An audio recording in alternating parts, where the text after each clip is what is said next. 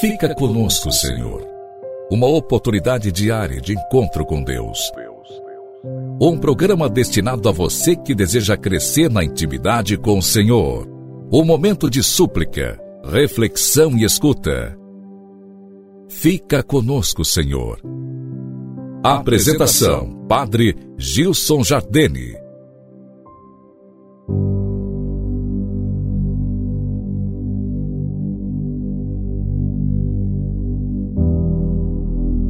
Louvado seja nosso Senhor Jesus Cristo, para sempre seja louvado.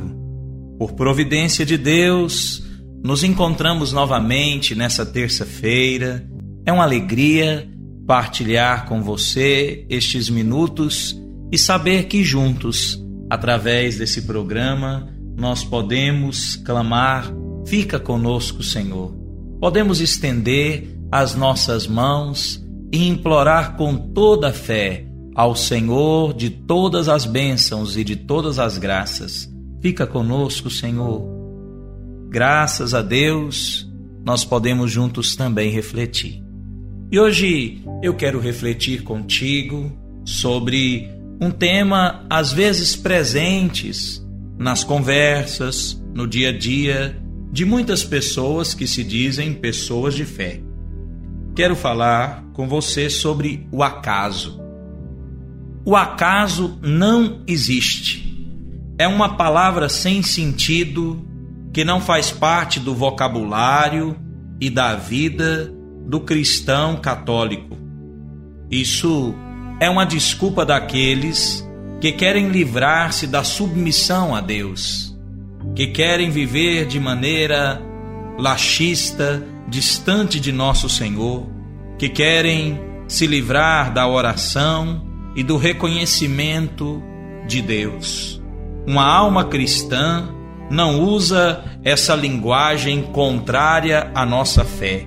É o destino, é assim mesmo. O destino assim definiu. Fulano tinha esse destino. A fatalidade inevitável. Nada disso.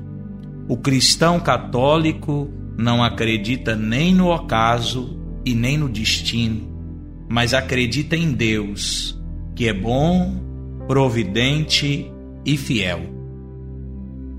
A pessoa de fé todos os dias reza e pede a divina providência, quer dizer, a ação salvadora de Deus que quer para nós tudo que é bom, justo e louvável.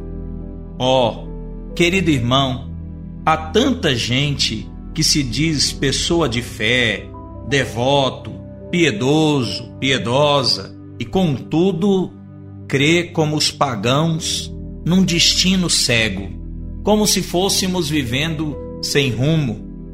O homem admite a fatalidade porque desconhece as combinações e planos de Deus em que tudo, tudo foi providencialmente preparado. Recordemos a Sagrada Escritura que nos diz que tudo concorre para o bem daqueles que amam a Deus. Tudo concorre para o bem daqueles que amam a Deus. Querido irmão, movidos por essa verdade, clamemos juntos providência santíssima do eterno, onipotente e misericordiosíssimo Deus, que tudo tendes providenciado e providenciareis para o nosso bem. Providenciai em todas as nossas necessidades. Assim cremos, assim esperamos. Seja sempre feita a vossa santíssima vontade. Amém. A igreja nos ensina a rezar assim. Essa é a verdade da nossa fé. A pessoa de fé repete várias vezes ao longo do dia, no meio dos contratempos, das dificuldades, das tristezas, das angústias, repete: Divina providência, providenciai. Por isso, eu te convido nos seus caminhos a sempre confiar no Senhor e pedir que Ele te guie a confiar também e a pedir, como nós até cantamos em um canto antigo e tão belo, não é? Pelas estradas da vida, nunca sozinho está. Contigo pelo caminho, Santa Maria vai. Quero agora rezar contigo, pedindo a ação salvadora da divina providência.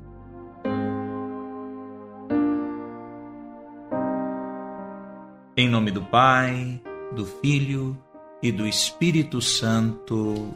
Amém. Eu clamo agora a ação salvadora de Deus na tua vida, na tua história, nos teus caminhos, nos desafios. O Senhor te conceda paciência e perseverança nos contratempos. O Senhor te conceda paz interior e fortaleza o Senhor seja sempre o seu companheiro de jornada e nos momentos difíceis que Ele te leve nos seus braços. Nas alegrias, que você possa partilhar da plena alegria da ressurreição do Senhor.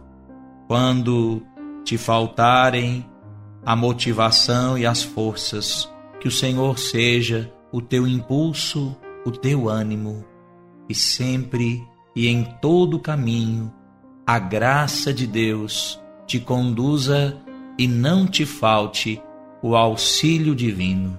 Que o Senhor esteja junto de ti, à tua frente, para te guiar e conduzir, ao seu lado para sustentar, amparar, consolar, levantar, sobre ti para abençoar e santificar depois de ti, para proteger e guardar e livrar de todo mal. O Senhor volva para ti o seu olhar e te dê a paz. Em nome do Pai, do Filho e do Espírito Santo. Amém. Deixo a você um forte abraço, a certeza das minhas preces em sua intenção e a esperança de nos encontrarmos amanhã para mais um momento de oração, de reflexão, de comunhão com Deus.